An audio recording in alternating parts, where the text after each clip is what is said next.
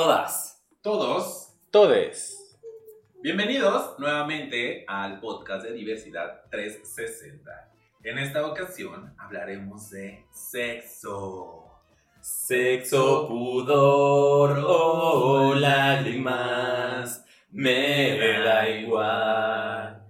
No, mis cielas, no nos debe de dar igual.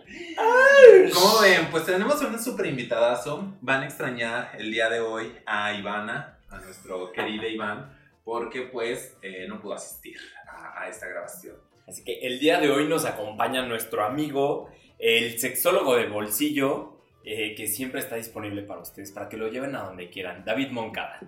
Como ven, David Moncada es una mujer muy hermosa, muy bella, ella pasiva. Este, se le conoce por bailar muy excéntrico en los bajos mundos de perverts y en todas las fiestas así, muy chula ella. Bienvenida, Moncada. Eh, oli, oli, oli. Gracias a Mixes por invitarme. Pues sí, el perreo es mi profesión también. Y voy a fiestas familiares. Se sabe, se sabe. Uy, estuve en la Navidad por ahí dándolo todo con mi mamá. Entregándose así. Entregada. Hay foto ahí. Pero bueno, eh, como les comentaba, el día de hoy vamos a abordar una serie de podcasts. Este es el primer episodio, primer de marzo, y es para detonar muchísimas cosas que se han hablado, que no se saben, que se dudan, o que se han hablado mal, o lo que sea, nos vale ver. Hoy se va a hablar sobre sexo, se va a hablar sobre el sexo sucio. ¿Hay sexo limpio? ¿Hay sexo sucio? Vemos, ¿no? El sexo como el pozole, mientras más cerdo, más sabroso. Pero ya, ya está, pozole vegetariano. Ay. Así que vamos bien. Hay de gustos a gustos. Se vale, se vale. Esta noche también tenemos público, usted no sabe porque eso es un podcast, pero después retomaremos el canal de YouTube y se dará cuenta que si usted quiere venir acá a escucharnos cómo grabamos esto, puede venir. El día de hoy está una de mis mejores amigas, Angélica, bueno, Ángel, Escalona. Este, Me imaginé a Angélica, la de los Rugrats, así. Ya sabes. Pues ella es rubia, ella es, es un hombre, es un hombre rubio. Por dentro, por dentro soy una mujer. No, no cierto. Entonces por acá va a andar. Mucho gusto, ay, adiós. adiós. Bueno, sácate. Pues para acá va a andar él escuchando todo el pedo. Ya si de repente se le antoja decir algo, lo dirá. Si usted quiere venir, escríbanos en nuestras redes sociales y con gusto le esperamos acá. Acuérdense que este es un podcast de todos para todos. Y que el micrófono pues está para quien quiera trabajar. Y listo. Bueno, amiga, ¿con qué iniciamos? ¿Qué preguntas le tenemos preparadas a nuestra sexóloga de bolsillo? Muy práctica ella. Ay, pues creo que deberíamos de empezar por el principio. Así ¿Cuál que, es ese? Dime tú. ¿Qué es el sexo? ¿Qué es? Amiga, ¿cómo podríamos definir de manera muy concreta? Sabemos que puede ser muy amplio, sabemos que pues, por algo tienes esa especialidad, ¿verdad? Pero, ¿qué es el sexo de manera muy general? Pues me gustaría decir que eh, las categorías sexuales son solamente aproximaciones a las vivencias de las personas. O sea, si, a- si decimos aquí alguna categoría, definición, concepto, es solamente una aproximación. Y me gustaría que no, no, no lo tomáramos como algo determinante, porque cada vivencia pues es única e irrepetible. Pero, o sea, entonces, ¿el sexo es algo distinto para cada quien? Por supuesto, yo creo fervientemente que el sexo es una experiencia. Ok. Y varias experiencias son las que acá uno tiene que contar. Pero eh, bajo esta definición del sexo, entonces, ¿qué sería la, la sexualidad? ¿El conjunto de mis experiencias sexuales? Eh, o sea, sexo puede ser incluso con lo que nacemos, ¿no? Por definición con lo que nacemos, lo que tenemos entre las piernas. Que dicho sea de paso, el sexo como tal, biológico, tiene siete dimensiones. Ya las... Siete dimensiones, amiga. Estas dimensiones... Tu multiverso. Y estas dimensiones, pues son la de los órganos sexuales que tenemos por fuera, ya sea vulva o pene, los órganos sexuales que tenemos por dentro, como útero, como por ejemplo incluso testículos, se considera que es próstata, la que nos gusta que nos estimulen. Eh, cromosómico, gonadal, génico, cerebral, hormonas. Todo eso es el sexo, hablando de sexo biológico, que es literal, en resumidas cuentas, con lo que nacemos. Por supuesto que también podemos hablar de sexo para hacer referencia a las prácticas sexuales, que no necesariamente es el coito como única expresión del sexo. Y la sexualidad es un universo muchísimo más complejo en la que está inmersa el sexo, el sexo biológico del que ya les hablé y también el sexo como una práctica. Entonces la sexualidad también es cultural, es contextual, depende de un momento muy específico. No es lo mismo la sexualidad o el concepto de sexualidad que vivió mi abuela, que nació en 1920, a nosotras aquí, con todo lo que tenemos, ¿no? Que la draga, que RuPaul, que la manera en la que nos vivimos. Claro, y una cultura distinta en la que hemos aprendido a romper paradigmas porque hemos, eh, pues sí, o sea, como dices, ¿no? Vivimos en una etapa y en, en, un espacio de tiempo y espacio en el que podemos tener una expresión de nuestra sexualidad muy libre, creo. Y que además, o sea, y, y, y, que además también, pues somos un grupo privilegiado en el sentido de que tenemos acceso a, a muchas cosas, a, información y sobre todo eh, a espacios de libertad en la que podemos expresar nuestra sexualidad. Claro, está como en algunos espacios y otros no, pero generalmente pues nos vivimos de manera diferente. Me gustaría hacer un paréntesis desde mi ignorancia. Eh, como en estos siete esferas o siete ámbitos eh, del sexo. ¿Por qué esferas de dragón? este, hablaste de sexo cerebral o algo así. Entonces, o sea, una persona trans, que es una persona que nace con un sexo biológico, digo, corrígeme si estoy diciendo alguna barbaridad, pero una persona que nace con un sexo biológico determinado, pero en una otra esfera eh, no coincide el, sexo que, tiene. O sea, ¿cómo, hay, cómo, ¿cómo terminamos de embonar estas partes, estas siete esferas, cuando no todas coinciden entre lo que hay y lo que creemos, lo que sentimos? Sí, está bien chida tu pregunta porque en realidad a lo que se refiere con esta dimensión del sexo cerebral es a la forma del cerebro porque los estudios en medicina lo que hicieron fue como pesar, medir el cerebro como tal entre lo que conocemos o leemos como un cuerpo de hombre y un cuerpo de mujer. Y esas son las diferencias, como entre el dimorfismo cerebral, se refiere a la forma del cerebro, no tanto como a la vivencia interna de la que tú hablas y de la que todas las personas sentimos y vivimos, incluyendo a las realidades trans. Entonces, estas siete dimensiones, saco a colación el tema de las dimensiones porque son siete, al menos las descritas categóricamente desde la medicina y desde la sexología. Y lo que quiero, a lo que quiero llegar con esto de nombrarles a ustedes las siete dimensiones es que a las personas se nos clasifica solamente por una dimensión de esas siete que es la de los órganos sexuales pélvicos externos, es decir, si tienes entre las piernas un pene o una vulva.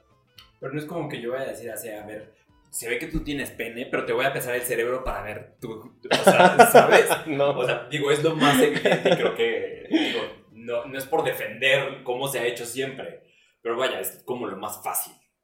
Es lo más fácil y se me hace también como demasiado cabrón y culero que se nos clasifique a partir de lo que tienes entre las piernas y que además se te trace toda una vida, ¿no? Como que tienes que ser heterosexual, eh, de que tienes que actuar como hombre, que te, tienes que te tiene que gustar el azul. O sea, es, es como muy fuerte para mí pensar que a las personas se nos clasifica y se nos marca una línea de vida nada más por tener un pene o tener una vulva. Y a eso se le puede sumar la cultura, porque una persona intersexual que nace con genitales eh, de ambos sexos biológicos, pues muchas veces es como, bueno, yo voy a decir por esta persona porque yo quiero, o porque yo creo, o por lo que he aprendido, y entonces pues, se mutila uno de los órganos sexuales, ¿no? O, ¿cómo, ¿Qué podrías decir al respecto? Pues sí, mira, también soy médica Ah, y la doctora. la doctora. Y también es abortista. Y también soy abortista. en mi, en mi, es la en mi, en mi trabajo. en mi trabajo me dicen doctor mi alegría porque dicen que nada más sé de aborto, que no sé de otras cosas de medicina. Entonces soy el doctor mi alegría en mi trabajo. Eh, sí, o sea, ahí se conecté mucho con lo que dijiste de la mutilación porque, o sea, cuando el, estado intersexual tiene que ver no con esto que nos imaginamos en la en la mitología griega de Hermafrodita, que tiene órganos sexuales con un pene y una vulva. En realidad no es eso, sino más bien de estas, la- el estado intersexual tiene que ver con una diversidad en estas siete dimensiones del sexo. No, me perdiste. Soy rubia. Bueno, pues yo creo que se está poniendo muy denso y que estamos abordando un tema tanto de identidad de género que va hacia eh, la comunidad trans, eh, como también ya empezamos a hablar de otro, de otro tema y de otra comunidad que son los intersexuales y está cool, pero yo creo que después podemos... Podemos eh, abordar un poco más los temas. ¿Y sabes qué es lo que pasa? O sea, el sexo es un tema tan amplio y tan parte de nuestra vida que, o sea, abarca muchos temas, hay mucho que hablar al respecto. Es un tema muy amplio realmente. Entonces creo que por eso, por eso podemos como divagar en, en cada uno de estos subtemas eh, sobre el sexo, ¿no? Claro, claro que sí, hay mucho, mucha tela que cortar. De hecho, por eso, si usted nos está escuchando, eh, debe de saber que esta es una charla de varias que vamos a tener. Eh, esperamos volver a contar con la participación de, de Moncadis, de nuestro sexólogo de bolsillo. Vamos viendo, eh, y si no, pues ya desarrollaremos otros temas. Va a ser muy interesante poder hablar también de estas comunidades, de cosas muy específicas, para que tampoco usted se pierda ahorita del hilo de lo que queremos abordar. Eh, pero bueno, sí, se va a hablar sobre la parte de personas asexuales, se va a hablar sobre la comunidad trans, pero tampoco creo que nos toca hablar mucho del tema, es algo que también por ahí se ha, se ha abordado mucho. Creo que el micrófono y el espacio para debe ser también de dicha comunidad, ¿no? Entonces ya traeremos invitados, invitadas, invitades que podamos enriquecer el contenido sobre comunidad trans, sobre comunidad intersexual y sobre comunidad asexual. Así que quédese aquí pegada al podcast. Cada semana estaremos lanzando un bonito podcast relacionado a eso. Pero bueno, pues justamente iremos abordando diferentes temas porque no va a haber solamente una línea, pero queremos justamente abordarla desde nuestra propia manera de que fuimos experimentando puntos que se relacionan con el sexo, con la sexualidad, con temas eh, culturales, sociales, políticos incluso, eh, Sí. médicos. Porque en realidad, eh, y no quiero regresarme tanto al tema de educación sexual, pero eh, a, mí en la a, a mí en la primaria, cuando iba en quinto sexto, pues de repente empiezan las clases y me dicen que, claro, un hombre con una mujer y entonces así se hacen los bebés. Y pues es la idea con la que creces así, pues claro, esa debe de ser mi sexualidad y de repente empiezas a romper el molde, empiezas a sentir cosas diferentes y dices, bueno, ¿a quién me acerco? ¿De dónde, de dónde aprendo? Pues el porno está bien padre, me, me, me prende, pero de eso a realmente eh, tener un camino con información en el que pues, te- tú te sientas seguro y tranquilo de lo que estás viviendo y lo que estás pasando, pues es totalmente diferente. Entonces, ojalá hubiera habido un espacio como este cuando yo tenía 12 años. Y porque además la educación en sexualidad que recibimos en las escuelas es desde una perspectiva reproductiva. Entonces no se pone como en el, me- en, el- en el centro de la mesa el placer, que siento rico, que me gusta, que no me gusta. Es que, claro, o sea, nos enseñan que el sexo es para reproducirnos, como si no fuéramos ya suficientes en este planeta. Es que solamente te ponen la parte biológica. O sea, Claro, no la cuando en de la- realidad el sexo tiene otras N dimensiones, ¿no? O sea, de disfrutarte a ti, disfrutar Pues tu te dijeron que son siete. ¡Chiste! Oye, pero obviamente en la primaria no te van a decir, ay, si te. eh, No te van a hablar de placer y todo eso. O sea, ¿Por qué no? Pero O sea, deberían, debería- deberían. Que Porque además el, el O sea, libro de ciencias naturales decía aparato reproductor y jamás, jamás escuché decir que el clítoris es un órgano específico para producir placer. O que si hacía para arriba y para abajo el pene iba a sentir rico. Sí, lo descubres por ti mismo o si te enseñan. No decía nada de la masturbación. ¿Y de gusto? ciencias naturales. Pregunto. No me acuerdo. No. O sea, yo hace años que puse la Claro. primaria. Tú estás chava, amiga. No, porque, o sea, además, justamente crecimos, o al menos yo, y creo que en México como una eh, cultura principalmente católica, crecimos con una culpa enorme, ¿no? Entonces, de repente, o sea, yo sí crecí sabiendo que si me masturbaba, eso estaba mal, y entonces cada que tenía un orgasmo, después venía inmediatamente la culpa. Claro, que justo es uno de los primeros puntos eh, que queríamos abordar, la masturbación. Que de ahí, dicho yo, eh, para mí la masturbación me generó conflicto, quizá un poco por la culpa, porque uno empieza a, a- a creer como... Es más, lo haces a escondidas, lo haces... eh, Ay, bueno, te da lo vas a hacer en la, en la No, sala. no. Pero bueno, me refiero a que... ¿Cómo? que- Con la abuela. que te causa vergüenza el hecho incluso de que sepan que o te masturbas o, ¿sabes? Hay un, hay un cierto conflicto ahí eh, acerca de la masturbación que creo que muchos debemos de identificar como de pues, la masturbación está súper chida, ¿no? Pero justo, creo que la primera parte que uno empieza a, a conectar como con su cuerpo y la sexualidad y demás es con la masturbación, porque además, ¿con qué te masturbabas? Yo, yo vivía en el closet y yo me masturbaba con... Déjame acuerdo. ¿Con la mano? Con la Con, mano. no, Con la mano. no, me refiero a, tu inspiración. Es que vas más allá de solamente el acto de, como dice Moncada, de subir bajo el, el, el cuerito, ¿no? Eh, es como, o si uso ya algo para acompañar, ¿no? Un calcetín, dices tú. American Pie. Qué Es que lo rasposo. saqué de, lo saqué de la Ay, película. Alguna vez lo intenté. Sí me raspé. Este, pero a lo que iba es justo cómo se relaciona también ahí desde ahí con tu orientación sexual, porque yo me inspiraba eh, en las primeras veces con el modelo que salía en TV Notas de la revista de mamá, que salía bien provocador y era el actor del momento. O con eh, la imagen incluso de la ropa interior, ya ves que traen pues Ay, Ah, sí. sí. entonces, Claro. pero no deseas nada porque pues en closet, chavita y así. Pero nada más ibas a comprar ropa interior al super cada ocho días. Ay, yo me acuerdo que yo compraba esas revistas de mamás de, para hacer ejercicios donde venían los... Este, Men's modelos. Health. Ah, yo compraba de esas y le decía, mamá, es que quiero ponerme a hacer ejercicio. No, ya me la llevaba yo al baño. Ya. Claro. Pero- pero Además justo- con toda la culpa del mundo.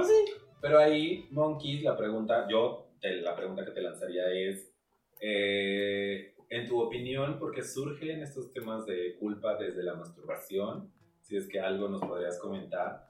Y dos, yo llegué a, también a cuestionar cómo, ¿cuándo es algo malo o bueno? Es decir, cuando ya hay una cierta adicción o no, cuando hay una cierta de, güey, pues es que lo estás haciendo cada 15 minutos, cálmate, que te va a caer. O que tú podrías Ay, no se cae. Ya 30 años y lo sigo aquí teniendo. Por cierto, con permiso voy al baño. Ya pasaron 15 minutos. con permiso. Ya me toca. Pero cuéntanos, Moncaes. Pues miren, la masturbación es una expresión comportamental de la sexualidad, es una manifestación de nuestra sexualidad y es un acercamiento hacia nosotros, nosotras, nosotres. Eh, por ejemplo, yo, yo me empecé a masturbar a los 11 años. Yo no sabía a los 11 años que se llamaba masturbación, simplemente era algo que sentía rico y eh, yo no sabía por qué empezaba a sentir rico. Y aparte era como esta sensación de no tener el control de mi cuerpo, ¿no? Como yo, o sea, recuerdo haber estado en un restaurante con mi familia y como que de repente este deseo enorme de masturbarme y me tuve que ir al baño a jalármela. Y lo más cagado de eso es que aunque nadie me había dicho que eso era algo malo, yo ya sentía que era algo malo. Que dicho sea paso, pues yo era testigo de Jehová para entonces, pero nadie me dijo específicamente. No, pero es que pasa, yo tiene que ver recuerdo... mucho la, en, donde, en la cultura en donde tú estás viviendo y la, la culpabilidad que llevas. Bueno, pero nunca aparte- me sentí culpable. Pero es que, eh, por ejemplo, de familias que... Porque hemos visto que de niños, de bebés, antes de que eso sea un tema como súper, súper, este, sexual, no sé cómo decirlo, pero bueno, antes de que pasara eso, tú podrías ver a un niño o un bebé que se tocaba y encuentra placer, pero no entiende. Entonces, ¿qué hacía la mamá o el papá? Déjese ahí. Eh, déjese. Y no, eso no. O bájese el vestido, no te lo subas, porque no, no, no te pueden ver ahí. Y que no sé qué. Y sí, en parte hay cosas para cuidado, como de protección, como de que nadie te toque ahí y que no sé qué, la, la, la. Sí. Pero también creo que falta una educación en la familia, en los padres y demás, porque una cosa es tener una educación hacia los hijos de precaución para no sufrir un abuso y otra es que ocasionemos algo ahí como es que eso está mal. es que no te toques ahí, muchacho canijo. Eh, entonces creo que por ahí también, yo por ejemplo, creo que desde ahí va, ¿no? Como de, de que sí llegué a escuchar alguna frase como de, no, déjese, de niño. Entonces Sí. ya de grande, cuando ya sabes para qué es, qué vale que traes, ya lo usas de placer bien Ricky, ya, ya dices, ay, está malo, qué perro. Bueno, Bueno, es, No, que, es pero- que también tiene que ver con esta educación en sexualidad. O sea, la educación integral en sexualidad no solamente es la sexualidad que nos enseñan en espacios, voy a hacerlo entre comillas, formales. También es lo informal. Cuando te besan, cuando no te besan, cuando te abrazan, cuando no te abrazan. Esto que decías, Memo, como de déjese ahí. Eso también es educación en sexualidad. Claro. Y por supuesto que impacta en la manera en la que vivimos nuestro placer y percibimos el mundo. Entonces, yo les decía hace un momento que yo hacía lo que hacía cuando me masturbaba y yo, yo sabía, hay algo que yo sentía de que eso estaba mal. Entonces, parte de la educación en sexualidad es como justamente educar en cuáles son los espacios públicos, cuáles son los espacios privados y que enseñar en espacios públicos y privados no está peleado con enseñar desde el placer. Es decir, como de, no te puedes masturbar, no te la puedes jalar delante de la abuela en la sala, ¿no? Vete a tu cuarto. Tu cuarto es un espacio privado, si es que tienes cuarto, no todos tienen cuarto. Baño. O baño. O eso, esto de, de, ¿qué haces? No era como de, güey, déjame masturbar, por favor. Estoy en mi momento. Creo que, o sea, en general también a muchas personas nos toca aprender eh, o ser autodidactas de nuestra sexualidad y especialmente en la comunidad LGBT. Porque de repente es como, ok, sí veo que pues, mis papás, o sea, tuvieron hijos, entonces ellos tienen una sexualidad, pero mi sexualidad es diferente a la de ellos y entonces está bien o está mal y de repente empezamos a tener placer de nuestra sexualidad, empezamos a divertirnos y disfrutar nuestra sexualidad y entonces es- que la empezamos a evolucionar. Pero en este evolucionarla, creo que muchas veces podemos tomar caminos un poco, eh, pues, no quiero decir malos, pero, pero que no siempre nos llevan a un resultado positivo. Y que eso también es aprendizaje. Me gusta mucho cómo lo pones en términos evolutivos, porque sí creo que la sexualidad es un proceso evolutivo y de largo aliento. O sea, yo hoy por hoy a mis 35 años, aunque parezco de 28, sigo aprendiéndome en mi sexualidad. Y lo conecto como con lo que divagamos al principio, que tiene mucho que ver como por, o sea, sexualidad es algo muy complejo y que es contextual y que depende de la vivencia de cada quien. Y cada quien tenemos un concepto totalmente distinto de sexualidad y que si nos detuvimos en hacer una diferenciación entre sexo en- y sus dimensiones y bla, bla, bla, tiene que ver como con esto que sumabas, Ángel, de que sí, sexual, o sea, sexo puede ser lo biológico con lo que naces y sexo puede ser también tu práctica y tu vivencia y que eso es parte de la sexualidad y que es como súper diversa. Clara, Clara, lira, lira, la. Pues bueno, yo creo que de ahí, después de abordar justo como la etapa de la masturbación, de exploración, de ir viendo qué pedo, que también te ibas ya conectando con pues cuál es tu orientación sexual, etcétera. eh, creo que de ahí viene otro concepto que queríamos abordar como eh, mi primera vez, pero antes de eso, la virginidad, Mi pequeña traviesa. Traviesa, y como decía sexual de bolsillo, pues la virginidad no existe, amiga, dices tú. No existe, son les papás. Eh, creo que, de- en efecto, creo que desde el mismo concepto, desde la palabra virgen, o sea, es como virgen, ya desde ahí tiene algo que ver, indudablemente, creo yo, con la religión, porque para empezar, no todas las religiones eh, tienen esta identidad como de virgen, solamente ciertas religiones sí validan la identidad de una virgen, ¿no? Creo que yo la palabra, que está muy social, eh, está, creo yo, cruzada con estas cosas religiosas. Yo creo, desde el que veo la palabra virginidad. Y que además estaba muy metida hacia las mujeres, pero que puso una J también dice que yo era virgen. O sea, no soy virgen. Claro. Pues es que no es lo mismo la prim- el primer uso que el. Ya lo tengo. El primer uso. ¿Qué novedad dices tú? que ya estás bien usada, dices. No, pero ahí, ahí hay una parte que, o sea, me gusta mucho este concepto de la virginidad no existe porque, a ver, cambia algo en tu persona, en tu valor, eh, pues sí, en tu valor como persona, como ser humano, cuando ya tuviste relaciones que antes de tenerla, o sea... Sí eh, cambia algo en tu persona, pero yo creo que en tu valor no, que es distinto. ¿A qué te refieres con que cambia algo en tu Pues persona? yo sí soy distinto después de mi primera vez. Pero Claro también sí. eres distinto después de probar los tamales. Obvio. No, que te pero no es gustaron. igual, güey. O sea, creo que el- justamente desde el tema sexual es algo social. Entonces, yo, en lo personal, desde que ya tuve mi primera vez, fui otro con relación a cómo me vinculaba con personas. Porque el hecho después de tener tu primera vez, hay mucho miedo antes. Hay mucho miedo de, ¿y cómo me va a ir? ¿Y duele o no duele? ¿Y cómo se hace o no se hace? Y pues pasiva, activa, inter, guagüera o qué. Entonces, hay muchas cosas antes de que a lo que yo voy, pues, mi comentario, que creo que es hacia donde, hacia donde tú no ibas, o sea, por eso lo, lo, lo aclaro, eh, para mí es, sí hay un cambio, porque después yo de mi primera vez perdí miedos, fui más fluido en eso y me vinculaba de una manera distinta, a partir de que ya vencí varias cosillas ahí. O sea, por ejemplo, yo en ese entonces, mi primera vez fue pasiva, pero pues casi no soy pasiva. O sea, soy inter más act. Es muy raro que sea pasiva. Y yo creo que, o sea, es como, no es lo, lo mismo hacer mi primer podcast que ahora que ya llevo algunas ediciones, ¿no? Ah, Le he ok. agarrado el- la onda, he aprendido, etc. Más o menos Entonces, así. o ya sea, sabes lubricar el podcast, el audio. y Ya sabes poner el micrófono donde debe ser. A mí, lo, a mí lo que me llama la atención es que, o sea, sí, yo, yo ahorita les dije que la virginidad no existe. Ok, sí, les dije O que sea, no, les pero- dije sí, pero pero la sí verdad es que sí existe. O sea, sí es cierto, no es cierto. Eh, o sea, claro, cuando yo cogí por primera vez fue a los 21 años. Ay, bien Y vieja. bien vieja. Y aparte fui pasiva. Pues porque así es la vida.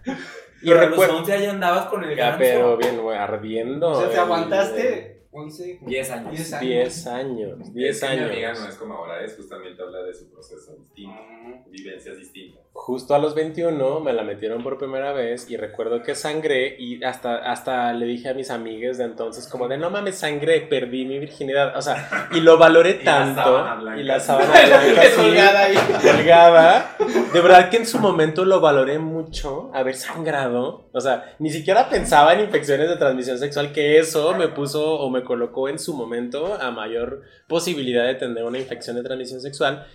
Y qué curioso fue, bueno, no es curioso, pero era como, bueno, sí es curioso, como que dije, no mames, perdí mi virginidad. Y fue, era como un símbolo, como una señal. pero, o sea, lo que quiero resaltar ahora es que lo significamos en el- desde el sentido de la pérdida, es decir, perdí la virginidad. Cuando ahora yo creo que Ya gané no soy virgen. que gané. O sea, yo creo que no pierdes, yo creo que ganas. O sea, ganas placer o ganas displacer o descubriste que fue de la chingada, que no se cumplió tu expectativa o ganas autoconocimiento. O sea, creo que sí es un ganar-ganar y que creo que, que, que tendríamos que significarlo de manera diferente. Creo que la virginidad está sobrevalorada, que sí es un concepto judio-cristiano, que además se conceptualiza desde la pérdida y no desde la ganancia, porque, güey, qué rico fue que me lo metieran. Entonces yo no perdí, yo gané pasividad. Porque arriba la escuela. Porque arriba los culos y los, pow- y los power buttons. Pero la mía no fue tan padre la primera. La segunda. La, la mía, la primera fue como, pues, ok, check. Eh, También la mía sí. La no segunda- fue mala, pero fue como, ah, check. Creo que tiene que ver con todo el peso que le ponemos a... Sobrevalorada. Exacto. La primera La vez. primera vez. Es que, es que te lo venden de tal manera que, eh, La que, comedia romántica. que la comedia Disney. romántica. Es que- Es que sí debería ser bonita la primera vez. No, por supuesto que sí, pero es la manzana prohibida. Es que además ahí entramos Güey, es, en que, es que creo que no necesariamente va a ser bonita porque, o sea, no sabes coger. O sea, no sabes coger, no sabes qué sientes, te estás confrontando con tu Bueno, cuerpo. Si no te con- lavas bien Pero, y todo eso. ¿quiénes no hemos... lavas bien. Ay, hija, qué cagada eres. Qué cagada. Si usted quiere venir a echarse ese chascarrillo, puede venir. No, a ver, eh, o sea, todos hemos leído el, el relato erótico en el que el súper experimentado con el virgen, ¿no? O con el que no tiene experiencia. Y pues es- suena bien, ¿no? O sea, como que en ese sentido sí, pues la primera vez no tiene que ser tan mala. Pero también se vale que tengamos, o sea, una, o sea, una de nuestras primeras experiencias con una persona que tampoco tiene mucha experiencia e ir aprendiendo. Y también es parte de la sexualidad y es parte de disfrutar. Ujú. Yo, yo, o sea, yo quiero hacer un gran paréntesis. O sea, creo que también que- podemos tener. el- Bajen, hijas de A su- ver, bajen, hijas de su puta madre. Malditas pasivas. No, sus padres no tienen la culpa. Ay, claro que sí. la mía sí. La mía, sí. Y mírame cómo estoy. Bien torcida. Es que, a ver, eh, o sea, creo que podemos correr el riesgo de seguir sobrevalorando la primera vez, porque esto es un proceso, como decías, evolutivo y como yo le sumaba, de largo aliento y que es un autoconocimiento. Es una danza, o sea, creo que también el sexo es una danza y que no necesariamente la primera vez tiene Para que ser... yo, Para danza yo ya está abajo. Entonces, ojo con eso, porque podemos también contribuir a que la primera vez, si nos estás escuchando, tú, eh, Virgen. él, ella, ella, virgen, que, que no has cogido, o sea, como yo, o sea, a mí me gustaría, no sé qué piensan ustedes, que le bajemos tres rayitas a la, a la expectativa de la primera vez. Aunque pasamos el tema. O que pasemos el tema porque ya se nos está acabando el tiempo. Porque, güey, o sea, la primera vez, como muchas veces, es como un proceso de autoconocimiento. Y ojo, o sea, no necesariamente tenemos que poner todas las carnes al asador en la primera vez. Estamos conociéndonos. O sea, Y yo nada más podría sumar que, pues es subjetivo, porque al final lo que para mí es bueno, para ti no. O sea, si para mí lo que yo tuve, cochinón, puercón, ugh, fue chido, yo lo veo así, pero quizá tú lo vives y dices, ay no, eso qué feo. No, y Claro, creo que al entonces final es muy subjetivo también. Lo que sí serían los básicos es ser consensuado. Y pues, que ahí vienen otros temas, ya hablaremos de eso. Y pero- hay un tema de responsabilidad, ¿no? O sea, cada que tengas una relación sexual con otra persona, hay un tema de responsabilidad de ambas partes, pero... Claro. Consensuado, protegido y Claro. todo. Eh, o sea, creo que donde tendríamos que hacer más eco y enfoque, que si es la primera o la diez milésima vez, es que lo disfrutes. Claro. Y que no eres ni no eres peor. O sea, no, no lo que dices en un inicio, no, no eres menos persona por Ser eh, virgen o no. Y no pierdes, ganas. Eso. Eso, mamona. Y bueno, de ahí, amiga, después de que pasó tu primera vez, ¿qué fue lo siguiente que marcó ahí tu, tu, tu Bueno, historia? Yo que venía de una, o vengo de una familia católica, eh, Apostólica y romana. apostólica y remana, eh, me va a partir un rayo, hija.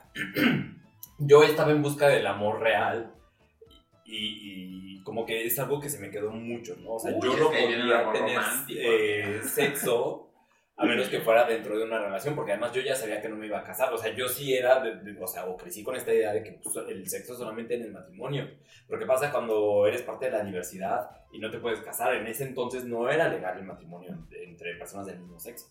Entonces, Y o sea, la fecha Era no. legítimo, pero no legal. eh, exactamente. Legítimo siempre ha sido. Por eso es de bolsillo, llévela. ¿Podrás? ¿Podrás llevarme en tu bolsillo?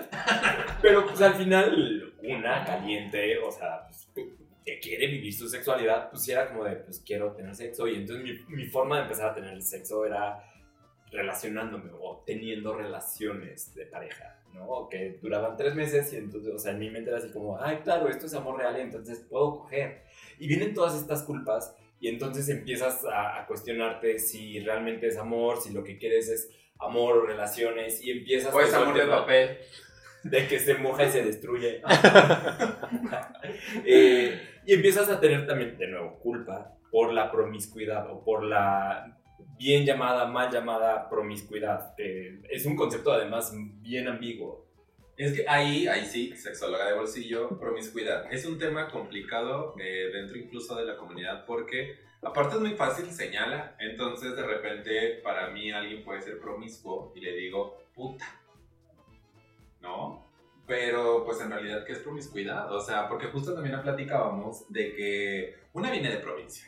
Entonces cuando uno estaba en provincia, eh, la verdad es que sí era importante incluso, pues, cuántos amantes has tenido, ¿no? Y de repente yo era como, mi lista es muy pequeña. Y yo hasta decía, ay, no, yo casi hombres, no, yo muy, muy, muy, muy de mí, muy propia. Sí, no, o muchas veces les dices... Llegué a la... llegué- Ay, ¿qué te importa? De, de Celaya, de, de Celaya llegué, ah, es que es eso, justo, ¿qué te importa? ¿Qué te importa? Pero sí importa. Y está mal que importe, quizá, ¿no? Entonces, por ahí primero, platícanos un poco acerca del concepto de promiscuidad. Y ya de ahí echamos té.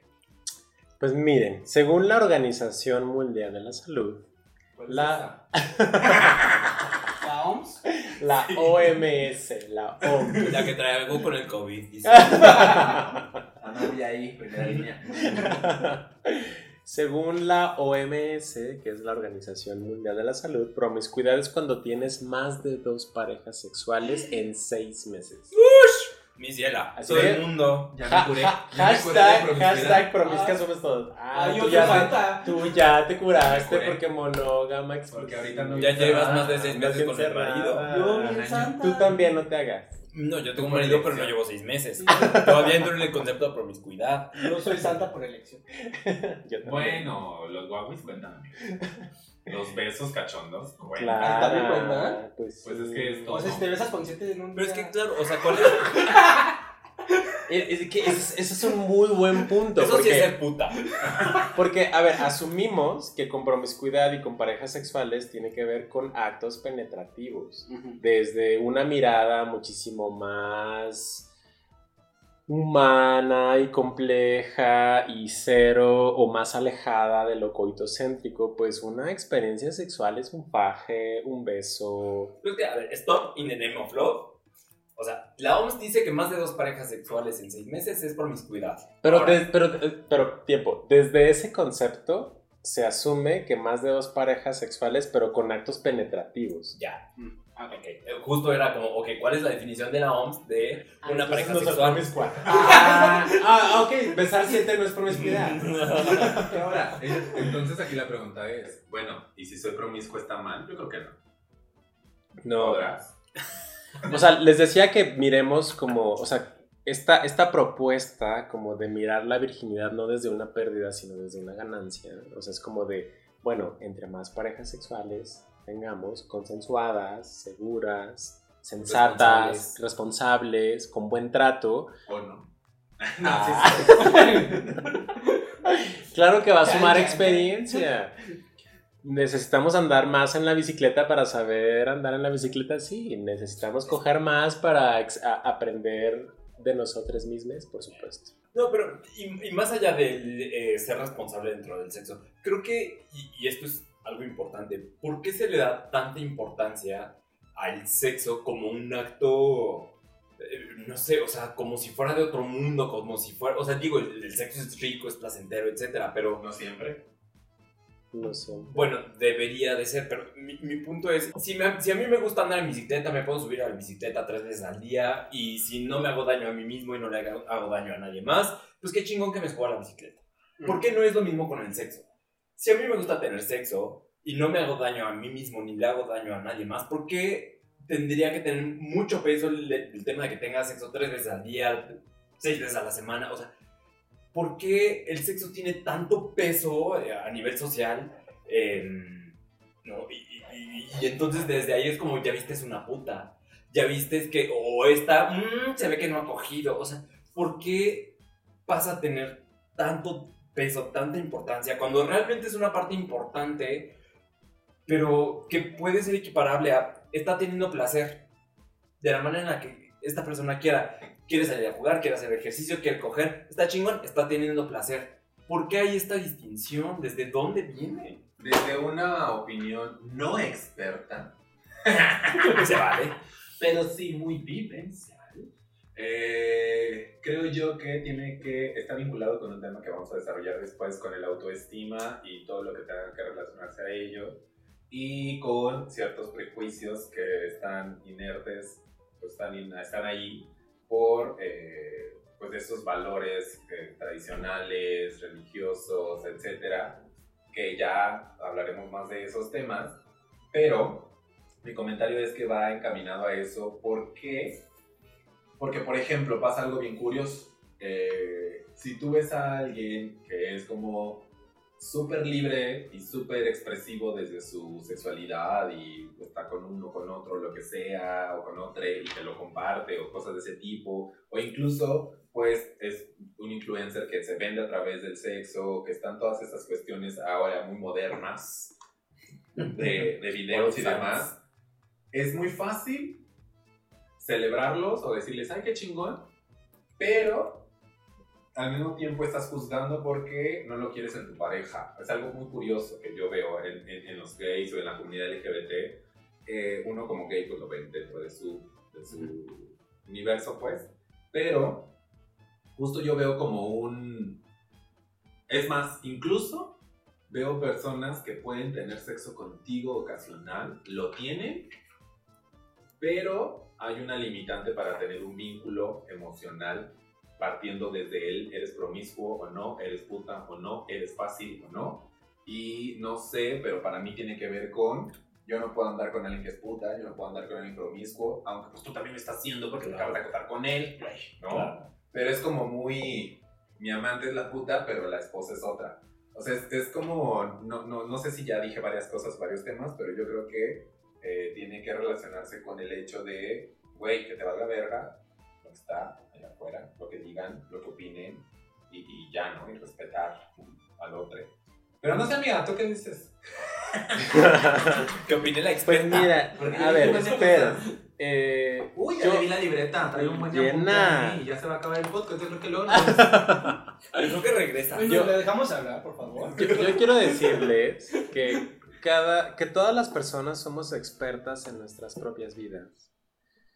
Ah, yo no soy más experta que ustedes por haberme chutado una especialidad en sexología. Cada persona somos expertas en nuestras propias vidas. Y creo que la diferencia aquí es el placer, o sea, como de esto que hablabas, o sea, creo que lo que hace la diferencia entre clasificar a las personas de putas, promiscuas, aceptables, no aceptables, tiene que ver con la vivencia del placer. De que el placer está atravesado, el, el placer es interseccional, depende también del género, depende también de eh, a quiénes o qué tipo de cuerpos consideramos con derecho al placer. No es lo mismo vivirnos como hombres, sí, somos maricones, pero finalmente somos hombres y tenemos una mayor permisibilidad de acceso al placer. Entonces, dentro de todas estas clas- clasificaciones de las que hablábamos, hay cuerpos que sí eh, le destinamos mayor derecho al placer que a otros. O sea, es como de todos y todas somos iguales, pero unos y unas somos más iguales que otras. Entonces, creo que el centro de la mesa es el placer y el derecho al placer. Y así como les decía que todas las personas somos expertas en nuestras propias vidas, todas las personas tenemos derecho al placer. Y todo lo que hemos hablado aquí, que tiene que ver con acceso a la educación, es justo desde el placer. ¿Cómo me hubiese gustado que a mis 11 años alguien me hubiese dicho, esto que estás sintiendo es placentero, vívelo, siéntelo, disfrútalo?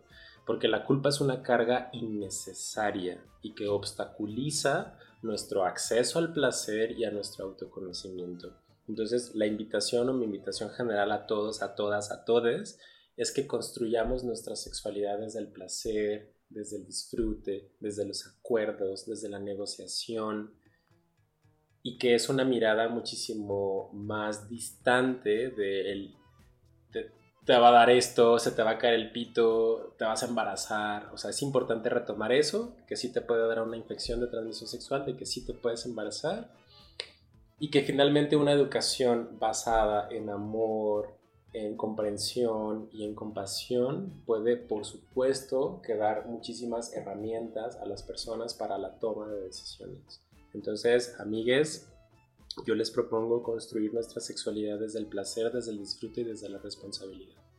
Qué hermoso hasta me mojé. Yo lloré. Yo lloré. Pues yo creo que con eso vamos a ir cerrando, no sin antes mencionarles que pues no nos, no nos dio el tiempo para muchas cosas que queríamos abordar con sexólogo de bolsillo y vamos a hablar de cosas como las aplicaciones, porque vamos a ver también el tema de cómo uno se desenvuelve dentro de las apps de ligue, dentro de las redes sociales para la comunidad LGBT, eh, ahí se vive el machismo, se vive la homofobia incluso interiorizada, el clasismo. Se te va a enseñar incluso el bonito tip por si eres pasiva, como sí, los cinco sí y los cinco no. Porque, por ejemplo, Ay, sí. hay, hay muchas cosas para eh, que, que te limpies y todo ese pedo, pero mi moncada hermosa, por ejemplo, yo sé que de repente ella ha dicho, yo no soy tan fan de las Enema. Enemas. los enemas por, por si otro cierto cuidado. Entonces, ya iremos hablando al respecto. También se le da el bonito consejo. Pero, amiga, ahora sí. Ser pasiva no está mal. Este. Ese es otro tema. Eso, mamona. Porque ser pasiva no está mal y todos lo ven hasta incluso de burlas, eh, cosas Claro. así. Entonces, ajá, empoderamiento pasives. Es que, eh,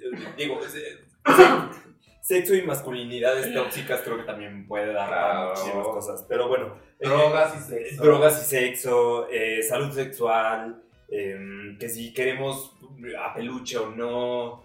eh, digo, El autoestima. El autoestima, o la atracción, porque, o sea, qué es lo que nos gusta, qué es lo que nos prende en el sexo.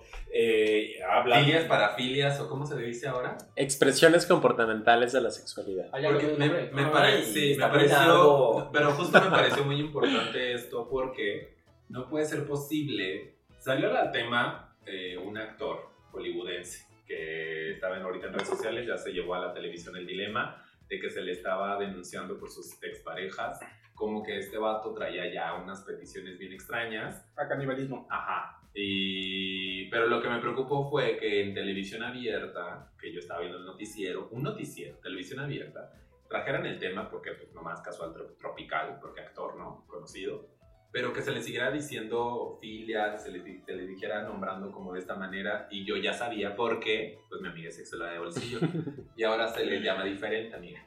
Rápidamente, ¿cómo se le dice? Expresiones comportamentales de la sexualidad. Es decir, una manifestación más de nuestra sexualidad. En la que Entonces, también está la masturbación, by the way. Vamos viendo entonces. Entonces, como usted se puede dar cuenta, va a haber mucho tema. Vamos a, a tener más invitados. Y si usted quiere venir, venga. Va a haber más invitados presenciales eh, para enriquecer el contenido y la experiencia. Pero bueno, cerramos esta primera parte y nos vamos ya a la última porque acaba de llegar. Noticias calentitas del Twitter.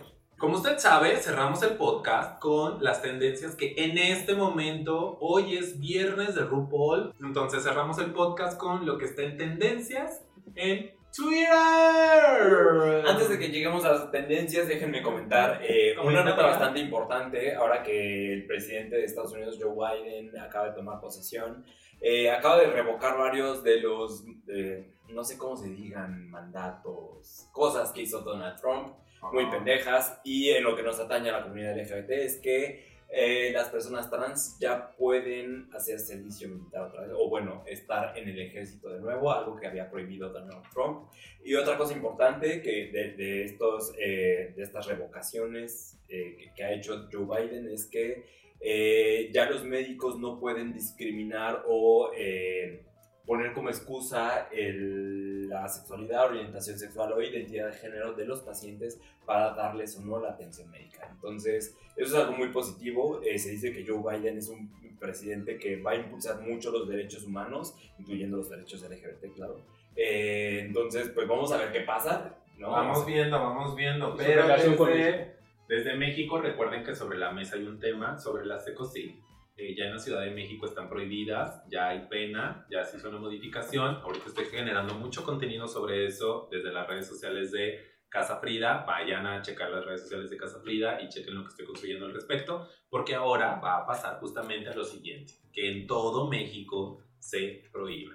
Pero bueno, vamos viendo desde lejos y ahora sí pasamos a las tendencias. Y en tendencias de México tenemos número uno, Nat. Eh, Nat Campos denuncia en video al influencer Rick, Rix, Rick o algo así, por abuso sexual.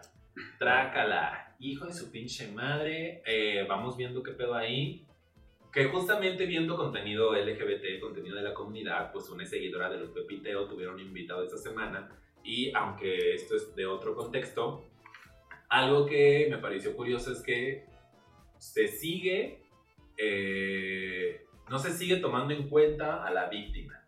O sea, sigues teniendo como la reserva. O sea, la manera en cómo tratan a la víctima siempre es con, ah, eh, pues vamos viendo, ¿no? Y creo que me pareció bastante interesante que hasta la fecha no tengamos un protocolo que cuide a la víctima, que se le crea a la víctima y que de ahí entonces surja una investigación. Pero bueno, ese es el punto número uno que está en tendencia. De hecho, se repite eh, un poco e- ese punto. eh, el hashtag, Rick violador Rix abusador. y también violador. ¿Cómo ven, amigas? ¿Ustedes saben esto? ¿Lo habían visto? ¿No lo habían visto? Sí. Yo no sé si. sí, Pues yo me acabo de enterar ahora, pero también existe la No, ley pues general. la- Es que existe la ley general de víctimas, la norma oficial 046 que habla de violencia sexual. Entonces ahí está. Chéquele. Otro de, lo- de los temas de tendencia es Luisito. Supongo que por Luisito comunica, pero no sé si ustedes eh, como que estén al tanto. Aquí el primer tweet que me aparece. Ahora de que no se, no se nos olvida, Luisito comunica poniendo borrachas a chicas para meterse con ellas. Esta ya sección es chisme, andamos viendo nada más redes sociales. Pero qué fuerte las redes sociales, pensé que iba a encontrar algo más bonito. Mira, en el octavo lugar, eh, Bueno. Drag Race. Perdón, y regresando. Aferrada, aferrada. Es que aferrada. Pero es que todos vimos el comercial o, o este de Luisito Comunica en el que había una apología al abuso de las mujeres, de, de un anuncio de un mezcal. Mira, sí, y yo creo que sí le vamos a dedicar un tiempo al tema, sobre todo sobre las experiencias que nosotros hemos eh, tenido desde el abuso sexual, porque hay diferentes tipos, también hay que identificar que el abuso sexual es distinto de persona a persona, también hay que hablar de algo muy interesante, que uno denuncia muchas veces el abuso cuando incluso ya es consciente de que fue abusado, que eso me pasó un poco a mí. Yo descubrí en terapia y le puse el título como a esto fue un tipo de abuso. Y entonces ya cambió mi panorama, ya lo trabajé, se resolvió en terapia y demás, pero es también algo muy interesante. Entonces, sí, amiga, vamos a abordar el tema. Me parece que muy curioso que el día de hoy decidamos hablar sobre sexo con muchos otros temas y que en tendencia, tratando de esquivar el comentario previamente, salga, ¿no? Claro, y que tampoco se trata de sembrar violencia en donde quizá no se vivió como tal. Claro. Y que también es un tema atravesado por género, hombres y mujeres lo vivimos de manera muy diferente. Sin embargo, me parece súper valioso que esté sobre la mesa, porque la violencia tiene que ver, o en la manera en la, en la que nos podemos alejar de la violencia es a través de los acuerdos, de la negociación sexual y de poner el placer al centro de la mesa de la negociación y de los acuerdos. Por supuesto. Y ya después hablaremos también del tema porque hay una serie buenísima, la que les compartí, que habla... No, No. ¿Cuál? eh, pero también hay abuso. No, otra serie que está en HBO Max, creo. Ay, no sé. Les- luego les paso el tip. Listo. Vamos a eh, cerrar porque las redes sociales están muy fuertes. Ya nada más vi que empezaron justamente a recordar nombres de abusadores relacionados a. Entonces, eh, creo que por ahí Explíquenme nada más por qué está Masterchef como tendencia. Pues porque los viernes sale el episodio de Masterchef. Ay, ustedes disculpen, es que no veo mucho de Masterchef, entonces no estoy enterado. Pero aparentemente hubo una historia un poco triste de la que nos tenemos que. eh, Ah, ¿cómo- pues cómo- habrá que documentarse, es, dices este, tú. Ay, morbo, pues. O sea, explotan el morbo de que ay, hay alguien que tuvo una vida bien difícil. Entonces vamos a explotar la historia para que todos vean el programa. Muchas gracias, Televisa TV De Azteca. por eso va el reality show y de eso va el siguiente episodio donde vamos a lucrar con mi historia. Échenle la, La siguiente- el siguiente episodio será el Memo Engarzadas. Hija, la prostitución no siempre es tan triste. A ti te fue mal porque cobrabas barato. ¡Qué perra! No la veo igual. Bueno, Ay, qué eh, pesado. pues es todo. Y les agradecemos que hayan llegado hasta esta parte del podcast. En el siguiente episodio seguiremos la línea del sexo con todos los temas que les dijimos que estarán pendientes. Tendremos más invitados. Sexualidad de Bolsillo estará acá los viernes porque también va a venir a ver RuPaul conmigo. Entonces, pues tendrá mucho chisme que aportar. Y Angelita, quizá también si se anima. Ella no es muy fan de RuPaul ni de las drags, pero les gusta. No, así me gustó la más draga. Pero no RuPaul. Y RuPaul es RuPaul. Sí, ya sé. Entonces vamos viendo desde lejos. Besotote a todes. Todas. Todos. y te costó. Todis. Así todos. Y listo. ¿Con qué cerramos, amiga? ¿Todo? Síganos en nuestras redes sociales. En Twitter estamos como 13, arroba 360 diversidad. En Instagram estamos como diversidad 360. Y en Facebook también estamos Todo como es diversidad 360. amiga. Diversidad 360. Porque aquí sí hay podcast 360. Eso, mamona. Y bueno, eh, yo soy Julio Vázquez, síganme en Instagram como arroba me dicen Julio guion bajo y en vez de una O le ponen un cero. Y yo en mis redes sociales estoy como Memo RMZ, Memo Ramírez. Ahí andamos. Y listo. Sexóloga de bolsillo, ¿cómo te podemos encontrar? Arroba sexólogo de bolsillo. Gracias, bonito público, por tu presencia el día de hoy. Si usted quiere venir, si usted quiere venir presencial con su sana distancia, nada más hay uno o dos este, espacios. Entonces vamos viendo. Eh, pero bueno, puede venir, usted escríbanos. Y recuerde que vaya a terapia, la salud mental es primero, la salud sexual también y puede acudir a terapia con sexualidad de bolsillo. Ella no solamente está enseñando las carnes en redes sociales, también da eh, terapia a sesiones a distancia y presenciales como usted guste, como usted mande, como usted se lo ofrezca. ¡Vámonos! Recuerden disfrutar el sexo. Pero- Hasta la noche.